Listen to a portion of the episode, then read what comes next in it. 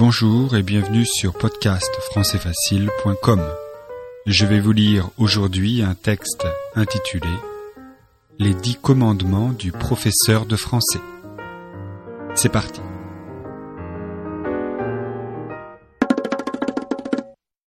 Tu répondras à toutes les questions en utilisant des mots simples.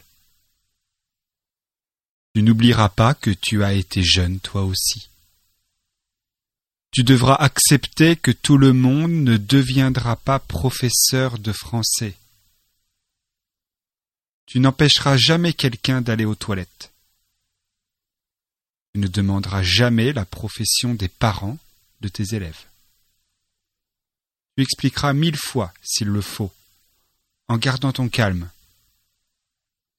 Tu ralentiras le cours pour que tout le monde comprenne. Tu mémoriseras les poèmes que tu fais mémoriser. Tu seras gentil de t'habiller avec goût. Tu ne diras jamais que le niveau baisse chaque année. À vous maintenant. Écrivez les dix commandements de l'élève.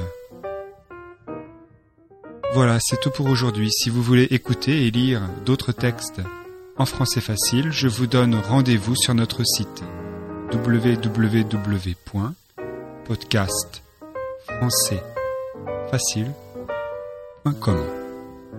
Merci et à bientôt.